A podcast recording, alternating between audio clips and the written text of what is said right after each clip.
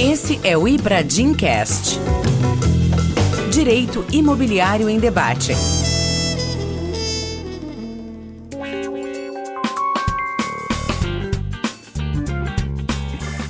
Olá, esse é mais um Cast aqui pelo nosso querido Instituto Brasileiro de Direito Imobiliário. Nós temos a honra de receber hoje um dos grandes nomes do Poder Judiciário em matéria de direito imobiliário, Dr. Francisco Loureiro, desembargador do TJ de São Paulo, da primeira Câmara. Doutor Francisco Loureiro, é um grande prazer recebê-lo aqui conosco. Bom, bom dia a todos e eu quero dizer que o prazer é meu. Estou muito feliz em participar desse podcast com o Dr. Olivar do Ibradim e voltado para, para os associados do Ibradim. O prazer é meu. Muito obrigado, doutor Loureiro. Bom, vamos lá, já vamos começar. O assunto é quente, tem tirado o sono de muita gente é, na aplicação do direito imobiliário, que é a fraude e execução. Nós temos no ordenamento jurídico brasileiro a previsão legal de que a aquisição de um imóvel em que o patrimônio deste alienante do bem não é suficiente para honrar dívidas outras já cobradas pode ser considerada em fraude. E, portanto, a eficácia dessa negociação e dessa transmissão da propriedade pode ser derrubada pelo Poder Judiciário. Os exemplos são vários, a forma de análise disso, a nosso ver, digo operadores do direito, ela não é objetiva e cartesiana, ela tem, nos termos da lei, doutrina e jurisprudência, que ter como configuração a má fé desse adquirente, nós vamos falar um pouquinho disso, e a jurisprudência vem se moldando ao longo do tempo, inclusive por conta de alterações legislativas. Eu queria ouvir um pouquinho do senhor, que tem uma vasta experiência em julgamentos desse tema, como vem sendo tratado esse tema, como o senhor enxerga a importância dessa configuração da má-fé, se há diferenciação na análise do adquirente do imóvel, um leigo um homem médio ou um expert? E o que, que tem que ser levado em conta, principalmente por um cidadão, quando vai adquirir um imóvel em respeito especialmente à fraude e execução? É, o tema realmente ele é complexo, e ele é complexo porque ele foi objeto de sucessivas alterações legislativas e, nesse meio tempo, ainda de uma súmula do Superior Tribunal de Justiça, que é a súmula 375. Então, nós temos aí o Código de Processo Civil, a Lei de Concentração de Atos da Matrícula de 2015 e a alteração que ela sofreu em 2022, e nesse permeio, a súmula 375 do STJ.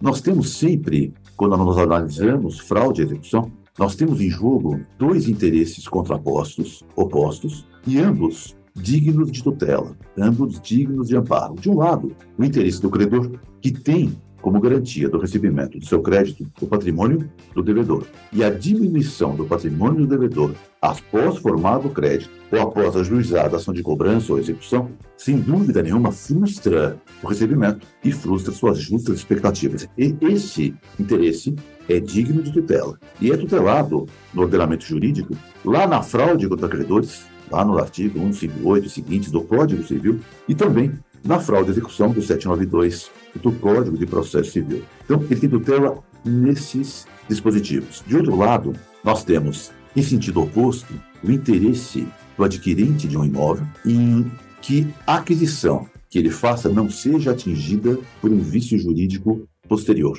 ou seja, que não seja desfeita, não seja anulada ou principalmente declarada ineficaz frente a esse credor fraudado. É a segurança jurídica do adquirente, é o interesse digno de tutela, sem dúvida nenhuma. E esse interesse do adquirente, ele está protegido aonde? Pelo próprio Código de Processo Civil, lá o artigo 792 tem alguns incisos que protegem o adquirente e, em especial, ele está protegido pela Lei de Concentração de Aços da Matrícula de 2015 e um especial reforço na alteração que ela sofreu em 2022. Como panorama geral, nós devemos dizer o seguinte, viu? que as alterações legislativas, em especial de 2022, e também a súmula 375 do STJ, elas pendem para um dos lados. Qual dos lados? A proteção do interesse do adquirente. Eu diria que hoje o interesse do adquirente está mais tutelado do que o interesse do credor fraudado. A tendência do ordenamento é proteger o adquirente por essa série de alterações legislativas. Excelente. É exatamente nessa linha que nós temos enxergado a evolução, não só legislativa, como das decisões do judiciário. É, durante muito tempo, eu diria que a proteção era desse credor quando o proprietário do imóvel delapidava o patrimônio com a intenção de não honrar as suas dívidas. Mas eu acho que os mecanismos, inclusive legais, eles são tantos de proteção a esse credor. Nós temos aí a própria artigo 54 da 13097 de 2015, que é uma compilação do que já havia, traz a questão da verbação da execução da matrícula, protege a alienação de bens e outros tantos é, mecanismos que eu acho que agora o viés é realmente de proteção do adquirente de boa-fé. Nós tivemos a Lei 1309, primeiro a súmula 375, né, já no começo do século XXI, que prevê que se não há penhora do imóvel por conta de dívida, presume-se a boa-fé do adquirente. A súmula é uma súmula, vamos lembrar, de 2009. 2009. Anterior à Lei de Concentração de Atos da Matrícula, anterior ao novo CPC, e anterior à alteração legislativa de 2022. É uma súmula, como você disse muito bem, do começo do século XXI. Perfeito. Aí tivemos, em consequência, essa, o que eu falei, né, uma concentração do que já previa é, em leis esparsas de proteção a esse credor em relação ao proprietário do imóvel, podendo carregar para a matrícula, por isso o termo concentração dos atos da matrícula, informações sobre os créditos que estão sendo cobrados. A lei até previa que havia dois anos para que esse credor carregasse essas informações para a matrícula. Depois desses dois anos, não o tendo feito, de 2015 a 2017, ele perderia esse direito de travar naquele imóvel, de pelo menos informar a quaisquer terceiros interessados que a aquisição daquele imóvel podia carregar consigo a necessidade de honrar aquela dívida. Daí a concentração dos atos da matrícula. Mas o CPC, que também é de 2015, ele foi publicado em março, sendo que a 13097 teria sido em janeiro. Algumas decisões traziam a intenção de que, olha, se o CPC, que é posterior a 13097 de 2015, traz no seu artigo 792, inciso 4, a informação de que tem que tirar as certidões, tem até uma discussão se aquilo vale para bens móveis ou imóveis também, muitas vezes se aplicou o CPC em detrimento da 3097. Mas agora, com a 14382 de 22, que incluiu um parágrafo segundo no artigo 54 da 3097, dispensando a obtenção das certidões, há, para muitos, o entendimento de que, se não há penhora na matrícula, estaria o adquirente dispensado da análise de todas aquelas certidões, conforme a inteligência do parágrafo 2. Eu queria a opinião do senhor a respeito desse item específico. É, como você disse, a lei de 2015, a lei de concentração de atos da matrícula, ela foi feita antes do CPC. O CPC foi feito também em 2015, meses após. E houve uma questão de compatibilidade entre os dois ordenamentos. O que se indagou foi o seguinte: o artigo 792, inciso 4 do CPC, que fala a fraude à execução quando existe ação pendente capaz de levar o devedor à insolvência, independentemente de qualquer registro, de qualquer verbação na matrícula do imóvel. É o inciso 4 do artigo 792, se havia revogado ou não a lei de concentração de atos na matrícula nesse ponto. E havia opiniões divergentes. Tinha gente que dizia, não, a lei de concentração de atos na matrícula é uma lei especial, então ela não foi revogada pela superveniência do CPC. E havia quem defendesse o ponto de vista oposto, dizendo o seguinte, não, ambos tratam da mesma matéria, que é fraude à execução. E se ambas tratam da mesma matéria, que é fraude à execução, o CPC, que é a lei posterior, prevalece sobre a lei de concentração de atos da matrícula, que é a letra. É verdade que o CPC, de um modo, eu diria, estranho, ele no artigo 792, ele reproduz, em parte, a lei de concentração de atos da matrícula. Ele começa muito bem. Ele começa dizendo, olha, tem que averbar, tem que registrar, tem que estar na matrícula do imóvel. Mas, no inciso 4, ele coloca uma grande cláusula de abertura dizendo, olha, se houver ação capaz de levar o devedor à insolvência, isso é fraude à execução. Então, havia uma questão de conflito de leis no tempo. Em 2022, com a alteração da lei de concentração de atos na matrícula, houve uma atualização e a remissão que havia na lei ao CPC de 73, ela foi feita corretamente para o CPC de 2015. Então desapareceu essa questão. Está revogado ou não está revogado o CPC pela lei de 2015? A resposta é: prevalece a lei de 2015 com as alterações de 2022. Isso me parece tranquilo. Mas aí vem a segunda questão. Isso torna absolutamente dispensável que se faça uma pesquisa mediante extração de certidões forenses da vida pregressa do alienante ou não. A meu ver, o inciso 4 da lei, do artigo 792, do CPC, que fala a fraude de execução quando existe ação pendente capaz de levar o devedor à insolvência, não está revogado. Ele está vivo no sistema jurídico. Só que essa fraude à execução, ela exige hoje, até por força da súmula 375, ela exige prova da má-fé do adquirente se não houver o registro da penhora. E essa má-fé do adquirente sem registro da penhora não é mais dedutível. Eu não deduzo mais a má-fé pela simples falta de ausência ou ausência de certidões pessoais do alienante. Isso porque a lei de 2022 fala que não induz má-fé, não é um documento necessário à extração de certidões pessoais do alienante. Esse comportamento, vamos trabalhar um pouquinho com a súmula 375, e quando a súmula 375 fala, olha, antes do registro tem que provar má fé do adquirente. Depois do registro da penhora, eu dispenso a má fé do adquirente. Que má fé é essa? Essa má fé se opõe à boa fé subjetiva. O que é boa fé subjetiva a qual se opõe a má fé? É a ignorância de um vício que afeta um direito do qual eu sou titular. Enquanto eu ignoro o vício, eu estou de boa fé. No exato momento que eu tomo conhecimento do vício,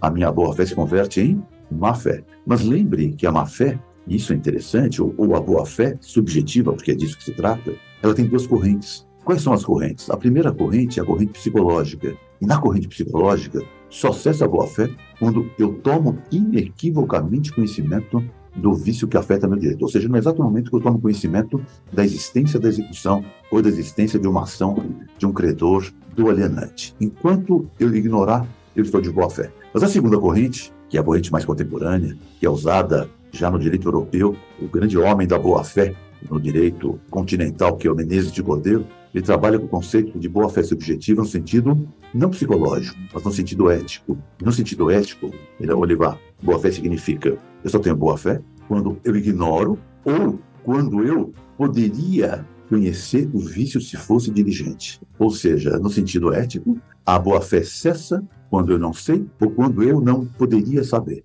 E é assim que ela tinha sido ou vem sendo aplicada após 2015. Ou seja, cessa a boa-fé quando o adquirente não sabia ou quando não poderia saber se tivesse agido com diligência razoável. E os tribunais tinham dito: aquele que compra imóvel sem tirar certidões pessoais do vendedor, ele não sabia, mas poderia saber se tivesse tido o mínimo de diligência. A falta de certidões até 2022 era considerado um indício de má-fé, não no sentido psicológico, no sentido ético, porque ele foi negligente e essa corrente da boa-fé no sentido ético parece, poxa, Loureiro, mas uma corrente perigosa. Não, ela é interessante porque o, o Menezes de Cordeiro falou assim, se não fosse assim, quanto mais negligente for o adquirente, mais boa-fé ele vai ter.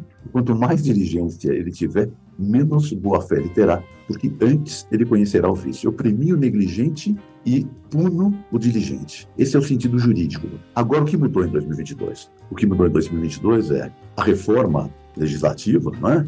E a reforma legislativa, ela trabalha aqui com o artigo 54, parágrafo 2 ele fala para validade ou eficácia se refere ao caput desse artigo, não interessa em especial, em seu segundo, a apresentação de certidões forenses ou de distribuidores judiciais. Em outras palavras, o que disse a lei? A lei falou o seguinte: olha, este comportamento omissivo de não pedir certidões pessoais dos distribuidores forenses não configura má-fé no sentido ético. Ou seja, o que a lei fez foi tarifar, dizendo este comportamento omissivo que os tribunais diziam é má-fé no sentido ético, deixou de ser porque esta não é mais uma conduta exigível do adquirente. Essa é a grande mudança do paradigma. Aí você me pergunta, Lorelo, então ficou bom em comprar um imóvel? Eu posso comprar um imóvel sem tirar certidão alguma? Mais ou menos. Vamos lembrar que a própria lei, lá no parágrafo segundo, fala o seguinte, que para validade não precisa, etc, etc, etc, mas faz algumas ressalvas. Eu não preciso das certidões desde que não se refiram, isso é importante, não se refiram, primeiro, é, não poderão ser opostas situações em que não haja certidões, salvo exceção feita, ressalvado o disposto no artigo 129 e 130 da Lei de Recuperação e Falência. O que é o artigo 129 e o que é o artigo 130? As famosas ações revocatórias. Então lembrem que ação revocatória é uma ação danada, hein? É claro que ela só se aplica a quem está sujeito à falência e a recuperação judicial normalmente é falência. Não é qualquer pessoa física, não é qualquer pessoa jurídica que está sujeita à recuperação à falência. Mas a quem está sujeito tem que tomar cuidado por quem? Porque a falta de certidões pessoais não se aplica à ação revocatória. E lembrem que o artigo 129 é o artigo malvado, ele fala que a ação revocatória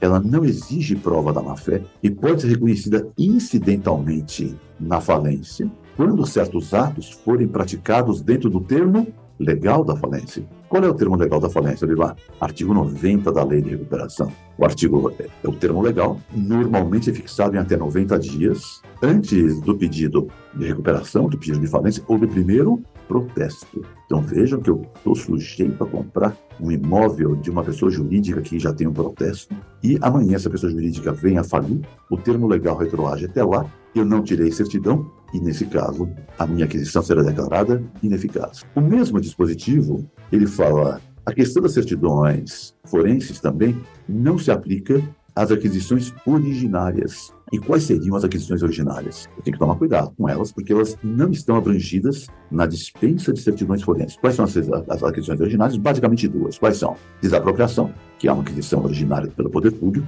em especial a uso capião. Eu devo, portanto, tirar certidão da situação do imóvel para ver se existe uma ação de uso capião em andamento, porque essa ação está fora daquele dispositivo que dispensa as certidões judiciais. Aí você me pergunta, goleiro, bom, mas fora disso, então eu estou forrado. Quer dizer, então, que se eu não tirar certidões forenses, eu tenho a garantia de que a minha venda não será declarada ineficaz? A resposta é depende. A pior resposta que o advogado pode ter. É, depende do quê? Só a certidão forense não é mais indicativo de má fé, é o que diz a lei. Mas a falta de certidões forenses aliadas a outros elementos pode configurar fraude à execução e, pior, hein, pode considerar fraude contra credores. Lembrem que o artigo 58, o artigo 59 do Código Civil, eles não estão revogados, hein? E lá, na fraude contra credores, eu não tenho ação ajuizada. Se eu não tenho ação ajuizada, eu não tenho uma ação pendente de julgamento capaz de levar o devedor à insolvência,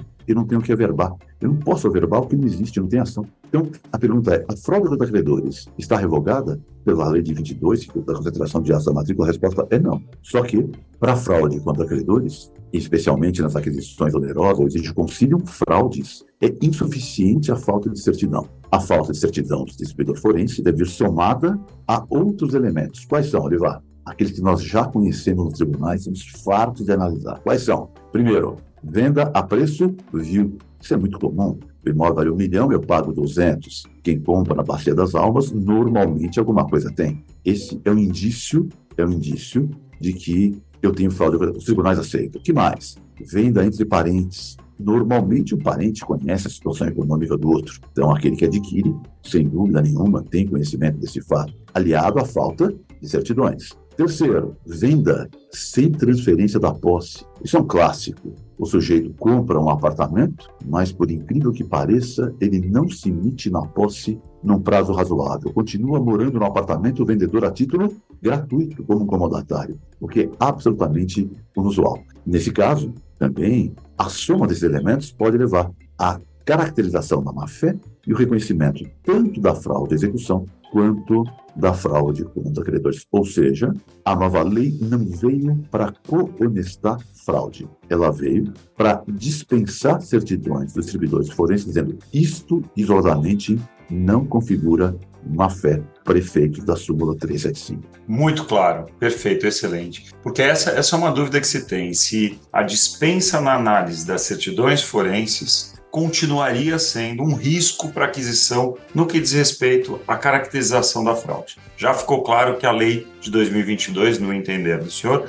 trouxe essa alteração, mas, obviamente, não é só olhar a matrícula, seja por conta do parágrafo primeiro, seja por conta de outras questões, inclusive a possibilidade de fraude contra credores, que, na opinião do senhor, diferentemente do que alguns alegam, não deixou de existir e de estar vigendo por conta desse parágrafo segundo do novo artigo 54. Eu tenho mais uma questão nessa linha. Nós já falamos aqui, estariam dispensadas as certidões forenses, mas tem a questão da aquisição originária, inclusive mencionamos aqui algo que é importantíssimo, que é o uso capião, e tem outra questão que eu acho importantíssima. O artigo 185 do Código Tributário Nacional, uma lei complementar, traz a previsão de que Vou até lê-lo para não correr o risco de falar alguma coisa equivocada. Vamos lá, artigo 185. Presume-se fraudulenta alienação ou oneração de bens ou rendas, ou seu começo, por sujeito passivo em débito para com a Fazenda Pública, por crédito tributário regularmente inscrito como dívida ativa. O que isso quer dizer? Se houver um débito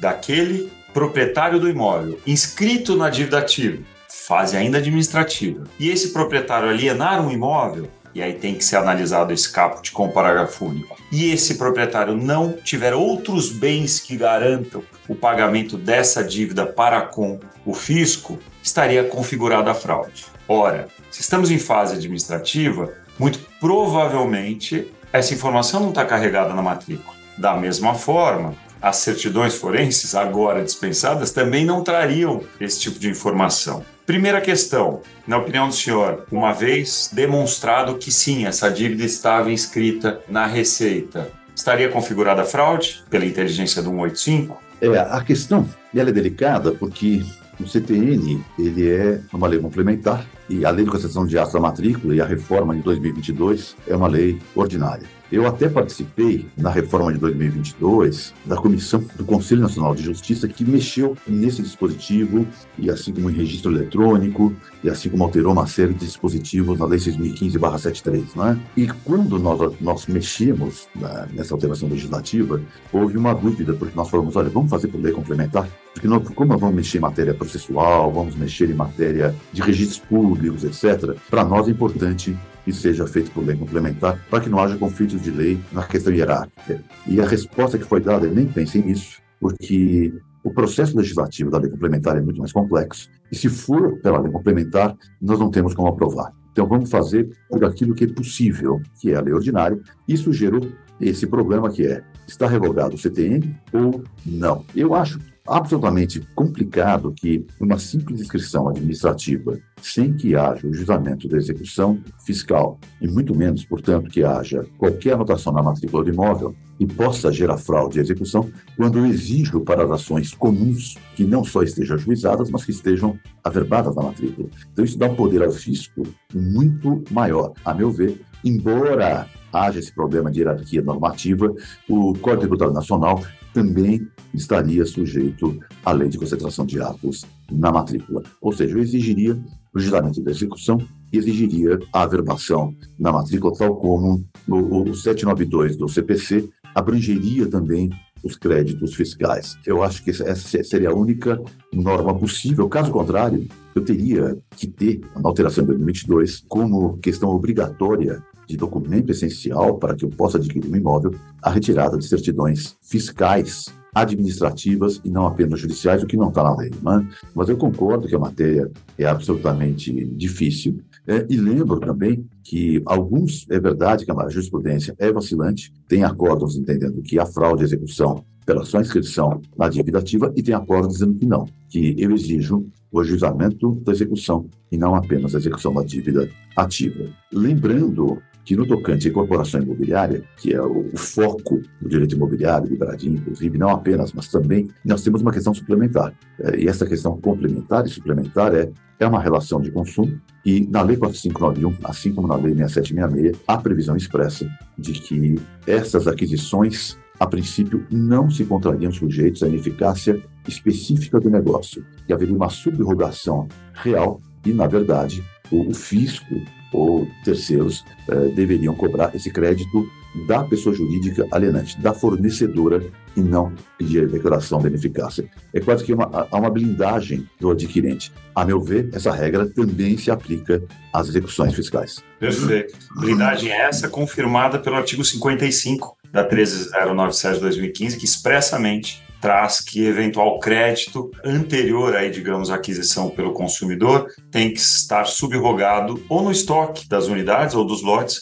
ou até no preço da venda. Perfeito, muito bom. Porque nós temos tido problema com esse tema específico, não só com a aplicação do 185, sem considerar digamos assim, a questão de não estar ajuizada a ação, muito menos a informação ser carregada na matrícula, mas muitas vezes não em primeira aquisição, em aquisição segunda, terceira ou quarta, em que esse terceiro adquirente, digamos assim, sendo que o problema estava no primeiro, não tem nem como obter essa informação da inscrição na dívida ativa, porque se ele for hoje obter, não está mais lá, porque aí sim foi proposta a execução, e aí ele não vai pedir certidões novas daquele antigo proprietário, sendo que ele já analisou as certidões da época, se é que havia. É, então, essa questão nós chamamos de subadquirente. O subadquirente é aquele adquirente de segunda mão, é? é a revenda do imóvel. E, e a primeira pergunta que se faz é: quando eu declaro a fraude à execução, ou quando eu declaro a ineficácia, porque a fraude contra credores, embora não pareça, esteja no capítulo da anulabilidade, ela se refere à ineficácia, não à anulabilidade, porque na fraude contra credores nós não cancelamos o registro da aquisição. Nós declaramos ineficaz e, e submetemos o bem à penhora. Então, a pergunta que se faz é a seguinte, Loureiro, mas nesse caso, quando eu vou declarar ineficácia, quando há subadquirentes, eu devo provar a má-fé do primeiro adquirente e de cada um dos subadquirentes, a resposta é sim. Quando há uma cadeia de transmissões, eu provo o conciliam fraudes na fraude contra credores ou um sistema de concentração de atos na matrícula, eu provo a má-fé do primeiro, mas não basta provar do primeiro. Eu posso declarar a ineficácia da primeira aquisição, mas declarar a eficácia da segunda e da terceira subaquisição. Mas se declarar de primeira não cai a segunda e a terceira? A resposta não. Porque eu vou dizer que o primeiro adquirente que agiu de má fé, o seu patrimônio fica sujeito à execução, patrimônio dele, menos aquele bem que ele já transmitiu pela segunda, pela terceira, pela quarta vez. Então, às vezes eu posso reconhecer a má-fé do primeiro adquirente, mas a boa-fé do segundo subadquirente, ou do terceiro, ou do quarto. Por quê? Porque eu não cancelo o registro, não cai continuidade. Eu declaro ineficácia um a um. Isso tem, várias, tem vários acórdãos do, do STJ e também no tribunal eu mesmo já joguei diversas vezes essa matéria, que é a má-fé do subadquirente. Eu concordo inteiramente. Nesse caso, eu devo provar que o subadquirente tem má-fé nos termos de tudo aquilo que nós já vimos até aqui. Ou seja, má-fé no sentido ético, ele sabia deveria saber, não levando em conta certidões imobiliárias. Esse comportamento foi tarifado pela lei como não sendo um sinal significativo de má-fé, mas aliado a outros comportamentos, aliado a preço vil, aliado a, a outros comportamentos que caracterizam a má-fé. Se não tiver isso, a subaquisição ela está forrada ela está perfeita.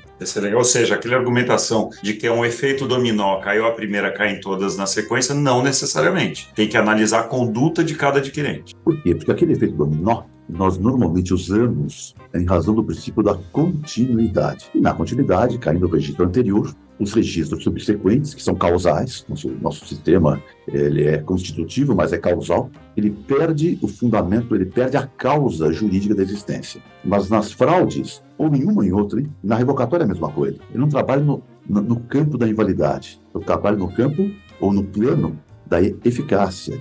Então o negócio é mantido incólume. Eu simplesmente submeto aquele negócio, aquele bem, à penhora e ele pode ser levado ao estado público, mas continua em nome do adquirente. Tanto isso é verdade que se o adquirente correr e pagar a dívida, ele saneia e continua com o imóvel em nome dele. Loureiro, mas e os novos credores que forem surgindo vão poder, então, pegar carona na ineficácia? A resposta é não. Cada um vai ter que buscar a ineficácia própria. Muito bom. Loureiro, tem uma questão que sempre tirou o sono de nós que trabalhamos aí com aquisições de imóveis e que queremos trazer segurança jurídica para o adquirente, nós advogados, que é o prazo de análise de tudo isso, né? Antes das certidões, até 2022, de agora não só a questão das certidões, que já foi amplamente comentado, mas da revocatória, do uso capião, do artigo 185 do CTN. Qual é o prazo de análise das aquisições anteriores? Muito se falou antes do novo CPC em até 20 anos, que era o prazo máximo indenizatório, com o novo CPC 10 anos. Ah, mas tem os quatro anos previstos específico é, desse tipo de dívida. Fala um pouquinho para a gente a respeito disso, no entendimento é, do senhor. É, o prazo, na verdade, nunca foi fixado em lei, ou seja, qual é o prazo para certidões. Na verdade, o prazo é modulado pelas pretensões capazes de levar à ineficácia do negócio. Quais pretensões são essas? Se eu falar de uma usucapião, eu tenho que tomar cuidado em até 15 anos, que é o prazo máximo da usucapião. Se eu falar numa pretensão indenizatória, o prazo máximo é de 10 anos, porque é o prazo ordinário das pretensões indenizatórias. Se eu falar numa pretensão de um título líquido, o prazo é quinquenal. Se eu falar numa pretensão de um título de crédito, o prazo é ainda mais reduzido. Então, vai variar de acordo com aquilo que eu pretendo me cobrir. Eu diria que o prazo máximo hoje é quinzenal, ou seja, é de 15 anos, porque o prazo mais longo que nós temos é de 15 anos da ação de campeão extraordinária que pode dar impulso. Agora, é, é bom lembrar que a ação de campeão extraordinária exige prazo de 15 anos, mas 15 anos de posse. A ação é declaratória, mas eu ajuizo depois de consumado o prazo, até que ela seja ajuizada, eu muitas vezes não tenho conhecimento da sua existência. É claro, Olivar, que a posse, ela é a exteriorização da propriedade. O artigo 1196 fala isso. Então, é claro que quem vai comprar o imóvel, o mínimo que se espera é que vá visitar o imóvel, ver se ele está ocupado e que pergunte para o ocupante a que título esteja lá. Mas, de qualquer modo, eu diria que o prazo máximo hoje é quinzenal mais que isso não faz sentido. Ótimo, tá bom, muito bom. Doutor Loureiro, eu acho que assim, a gente vai caminhando para o fim, eu ainda vou pedir umas dicas de onde buscar mais informações e conhecimento a respeito do tema, além dos acórdãos, né, vários, eu mesmo já analisei tantos do senhor a respeito da análise da boa-fé, é a questão, inclusive, da ética já aqui comentada. Mas eu acho que tem alguns pontos aqui que seriam interessantes a gente tratar ainda, porque permeiam muitas vezes só a doutrina e outras vezes alguns julgados, que é a análise da pessoa adquirente e o quanto se enxerga a boa-fé, se ela for, eu até mencionei antes, um leigo, se ela for um expert, diante de tudo que a gente falou aqui, o senhor julgando, leve em conta esse adquirente para a caracterização da boa-fé subjetiva? Ah, sem dúvida. A partir do momento que nós trabalhamos com boa-fé subjetiva no sentido ético, e que eu falo é aquilo que ele sabia ou que não sabia, mas deveria saber, eu levo em conta o grau de instrução, o tipo de imóvel que ele compra, o valor da aquisição, a finalidade da aquisição. Eu me recordo, Olivar, que eu uma vez fiz um, dois acórdãos no mesmo dia. E o primeiro acórdão era de uma empregada doméstica, uma pessoa muito humilde, que havia comprado um imóvel lá em Santos. Um imóvel registrado, matriculado, e havia comprado por 50 mil reais, um imóvel popular, e não tirou as certidões da alienante, havia uma ação não registrada na matrícula, a existência da ação, e, e o juiz reconheceu a fraude da execução. E eu disse o seguinte: olha, um imóvel desse preço, levando em conta as condições de quem comprou, não faz parte, e essa, essa é uma expressão que nós temos usado pouco, dos usos e costumes, tirar certidões imobiliárias. Lembrem que isso antes da alteração de 2022, foi antes da alteração legislativa. Perfeito. E eu, então, acolhi os embargos de terceiro e mandei excluir o bem da penhora. No mesmo dia, eu julguei um caso muito parecido. Era a venda de um apartamento aqui na Vila Nova Conceição, em São Paulo, em que o apartamento, se não me engano, o valor de venda foi 10 ou 15 milhões de reais, e que também havia uma série de demandas capazes de levar o vendedor à insolvência. Antes de 2022, hein?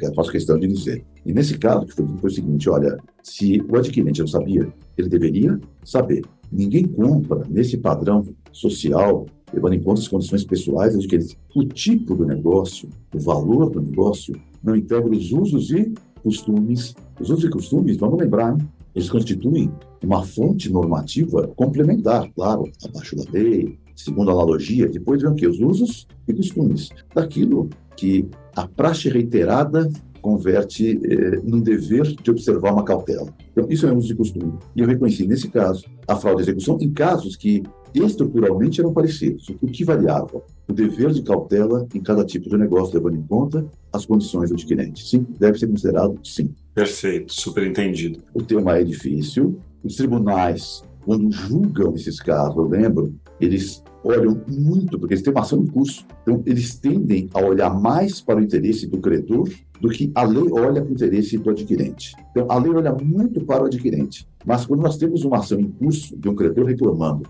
eu ganhei, mas não levei, eu fui lesado, olha aqui, eu tenho um milhão para receber, e nesse meio tempo o devedor se desfez de todo o patrimônio, nós acabamos olhando para o outro lado também. Então, a tendência dos tribunais é olhar a lei de concessão de da matrícula com uma reforma de 2022 com uma interpretação um pouco mais restritiva que com uma interpretação ampliativa. Por isso é que, embora não seja mais um dever legal, é recomendável a extração de certidões. Muito bem. Eu acho que falta a nós, brasileiros em geral, a cultura de, uma vez tendo crédito, buscar patrimônio desses devedores e, no caso, levar para a verbação na matrícula esses créditos. É lógico, a lei é recente, 2015 é muito recente. Essa lei, como eu já mencionei, ela é uma o artigo 54 é uma compilação de outras previsões legais que já havia, mas agora concentrada no 54. Eu tenho a esperança, otimista que sou a expectativa de com o tempo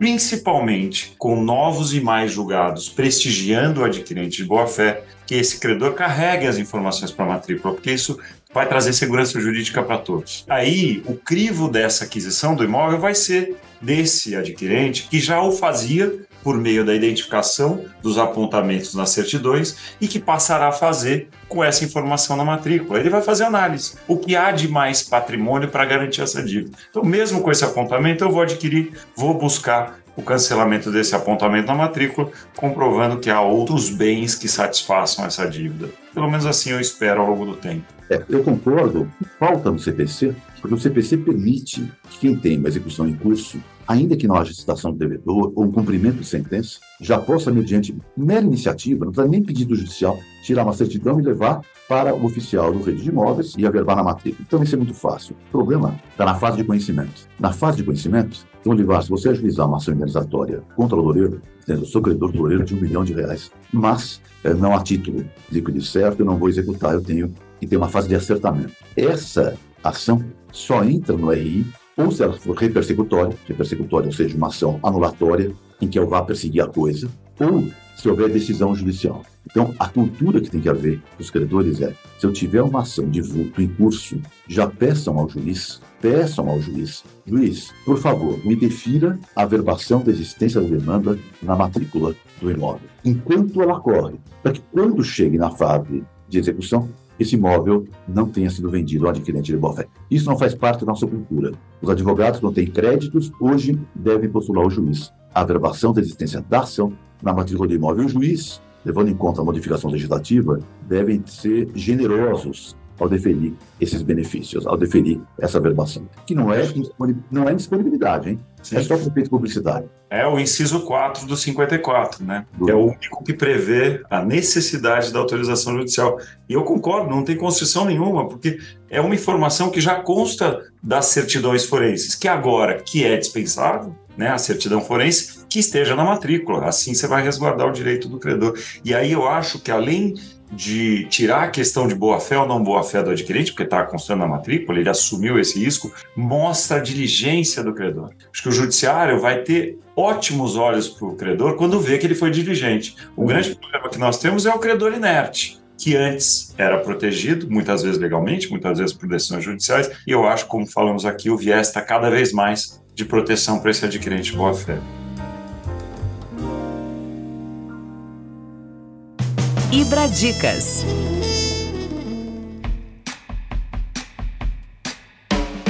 Doutor Loureiro, nós sempre trazemos aqui no Ibradimcast dicas de aprofundamento dos temas que nós debatemos. Eu já mencionei aqui, eu recomendo a análise das decisões judiciais, inclusive do senhor, inclusive do Cláudio Godoy, outro grande desembargador que trata muito bem do tema, seu companheiro de primeira Câmara. E já falamos de Menezes de Cordeiro, exatamente, pode ser muito é, recomendável também para análise e aprofundamento do tema. O que mais a gente pode dar na nossa Ibradicas para os nossos ouvintes do podcast? É, eu acho que o Menezes de Cordeiro eu não recomendaria a ninguém, porque é um livro de 2.500 páginas, em que as notas de rodapé tem mais de uma página para ler, realmente, talvez depois de um pancadão, uma festa rave, alguma coisa mais pesada. Mas eu indicaria né, vários artigos que foram publicados após a alteração de 2022. Eu mesmo, eh, numa obra coletiva, aumento os artigos um a um, eh, comentei a fraude à execução após a alteração de 2022 e outros autores comentaram. O professor Alexandre Gomide comentou.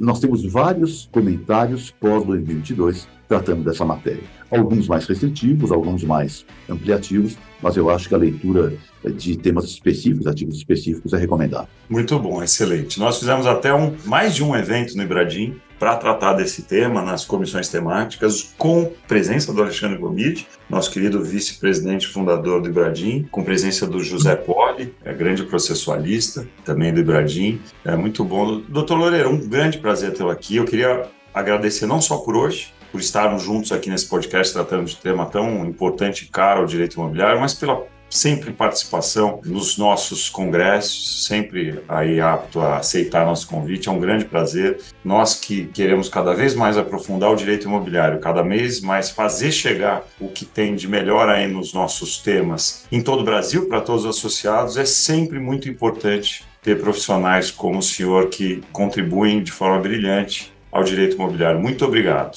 Eu que agradeço, Dorival. O prazer foi todo meu em estar com vocês hoje aqui. Obrigado. Que bom. Esse foi o Ibradimcast, mais um. Espero que tenham gostado e até a próxima.